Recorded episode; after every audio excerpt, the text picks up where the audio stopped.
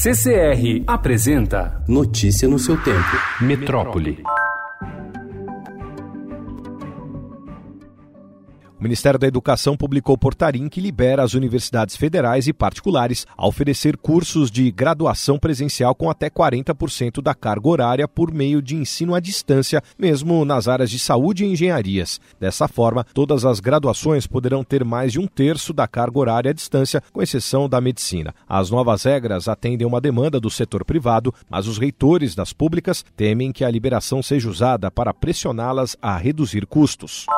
A Justiça Paulista condenou o ex-seguranças David Oliveira Fernandes e Valdir Bispo dos Santos por terem agredido com chicotadas um jovem negro que tentava furtar um chocolate em um supermercado da Zona Sul. Fernandes e Santos foram condenados pelos crimes de lesão corporal, cárcere privado e divulgação de cenas de nudez, mas acabaram inocentados da acusação de tortura.